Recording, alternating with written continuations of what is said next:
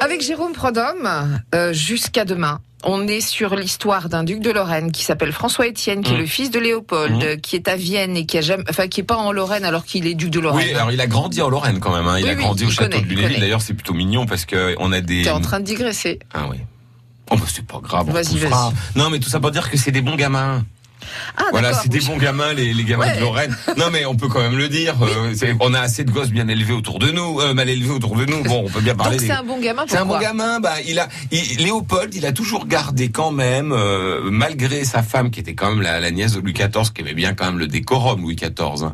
Eux, ils ont gardé une séparation entre le boulot et et la, la vie privée, si j'ose dire. D'ailleurs, le château de Lunéville est un bon exemple de ce qui vivait, puisque vous aviez ce qu'on appelle les appartements du co, ce qui avance, là, vous voyez, sur l'esplanade vers les bosquets. Là, c'était la partie privée. Alors, vous aviez euh, euh, Elisabeth Charlotte, je vous l'ai déjà dit, mais j'aime bien, euh, qui faisait ses petites carpes. Elle faisait frire ses carpes dans son dans son petit Son salon. petit réchaud. Euh, dans la petite courette qu'il y a au milieu, parce qu'il y a une cour, c'est pas un bâtiment carré, euh, elle faisait pousser un petit peu de légumes. Les gamins élevaient des oiseaux. Alors ils avaient installé des volières dans les Dans les cheminées, dit, ouais. ils vont rencontrer comme ça. Alors ça, c'est assez étonnant. euh, le frère de, euh, de François Étienne et François Étienne lui-même, en se baladant, vont rencontrer un garçon qui s'appelle Jameret Duval. Je vous le raconterai un jour parce que c'est un type passionnant. C'est un, gamin qui, qui, est né de rien, euh, très très pauvre. Enfin, on disait né de rien à l'époque, c'est pas mon avis. Hein. Qui a failli mourir. En gros, il a été sauvé par un clochard qui l'a badigeonné de bouse pour qu'il n'ait pas froid pendant le grand hiver de 1709. Vous savez, l'hiver de 1709, c'est le pire qu'on ait connu à ce jour, en tout cas de l'époque moderne. Et euh, comment dirais-je, en, revenant de la maladie, il a décidé d'aller vers l'est, là où se couchait, se levait le soleil. Et il est tombé sur des ermites qui l'ont un petit peu exploité quand même, mais il était euh, très curieux d'esprit. Il a appris à lire les cartes euh, euh, tout seul. Enfin, c'est un autodidacte. Il a rencontré complètement par hasard euh, les enfants de Lorraine, qui l'ont trouvé brillant, qui l'ont présenté à Léopold, et pour vous la faire courte, Léopold lui a offert ce qu'on appelle une bourse.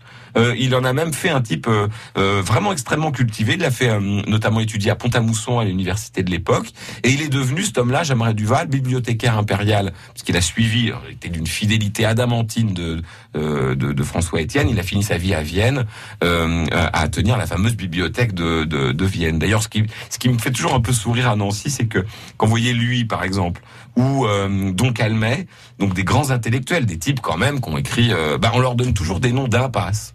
Vous avez l'impasse Jameret Duval et l'impasse Don Calmet. Et alors, quand, quand les, les, les- les militaires, on leur donne des avenues, comme si c'était l'avenir. Enfin bref. Est-ce qu'on peut revenir Oui. à François Étienne Donc et il est à Vienne et il a tapé euh, dans l'œil de Marie-Thérèse. Marie-Thérèse, c'est la fille euh, de euh, l'empereur d'Autriche. Euh, euh, On est en 1729. on est en 1729 euh, quand quand son père meurt, hein, François Étienne. Et en gros, alors pour vous la faire courte, la France. Euh, et les, deux, les deux tourtereaux veulent se marier. C'est-à-dire qu'en gros, Marie-Thérèse, qui a déjà du caractère, c'est Marie-Thérèse d'Autriche, quand même une des grandes dirigeantes du 18e. hein. Euh, elle a dit à son père, bah, écoutez, ça sera celui-là. hein. Moi, je veux celui-là et pas un autre. hein. Donc, euh, bon, bah, le, le papa aime bien sa fille. Euh, Après tout, il se dit pourquoi pas, c'est un bon gamin. Il l'a connu tout petit, puisque François Étienne est arrivé à Vienne, il était gosse quand même. Euh, et donc, du coup, il dit oui, sauf que la France dit non. La France dit non parce qu'elle dit non mais attendez euh, si François là. euh, devient Ouais. euh, autrichien, enfin euh, épouse une autrichienne, la Lorraine devient autrichienne. Ah là là. Et c'est quand même très proche de Paris, puis on s'est quand même pas cogné 60 ans de guerre pour essayer de la croquer pour qu'elle devienne autrichienne. Donc tout le monde dit stop.